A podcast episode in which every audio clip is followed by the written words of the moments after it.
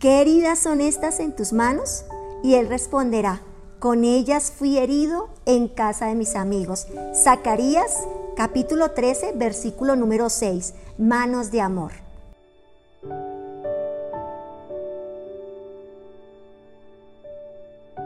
Una de las preguntas que los judíos le harán a Jesús cuando el velo caiga de sus ojos y comprendan que Él es el verdadero Mesías, que tenías esas, en esas prodigiosas manos? ¿Qué era lo que había en tus manos, Jesús? Que trajeron la misma furia del infierno. ¿Acaso pensaban el adversario que lavando sus manos en aquel rústico madero lograrían detenerlo? No comprendió el enemigo que esas heridas se convirtieron en la más poderosa señal para que sus discípulos lo reconocieran. Oh benditas manos de Jesús, que siempre anduvieron haciendo el bien. Benditas manos que se convirtieron en la expresión de Dios para redimir, para amar, para cuidar, no solamente el pueblo de Israel, sino a todas las naciones de la tierra.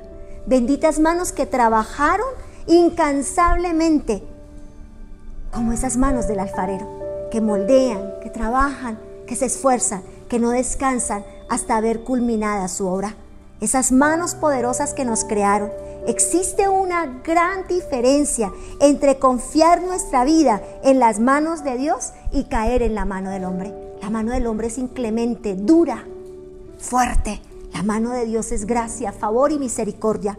Una de las estrategias del, adversario es entrar de manera muy sutil en las vidas.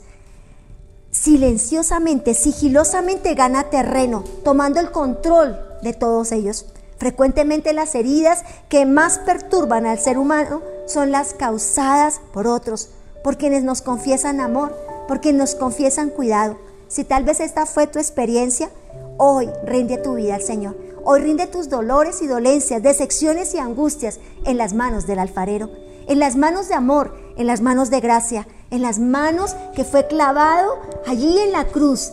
Los clavos traspasaron sus huesos, sus tuétanos, cada parte de ellas eran manos llenas de amor, de salvación y redención, benditas manos que derramaron amor. Benditas manos que derraman sanidad, benditas manos que derraman liberación, benditas manos que son incansables, porque Él nos dice que la obra que ha comenzado en nosotros, Él la perfecciona. Así que si estamos en sus manos, en las manos del alfarero, entonces con seguridad, seguridad, jamás nos perderemos. Oremos juntos para que no nos salgamos de su mano, para que siempre estemos en su mano poderosa, en las manos de amor. Es mejor las manos de amor de Dios que la mano del hombre. Recuérdalo, por favor. Oremos. Dios y Padre Celestial, Creador del cielo y de la tierra, gracias por tu amor maravilloso.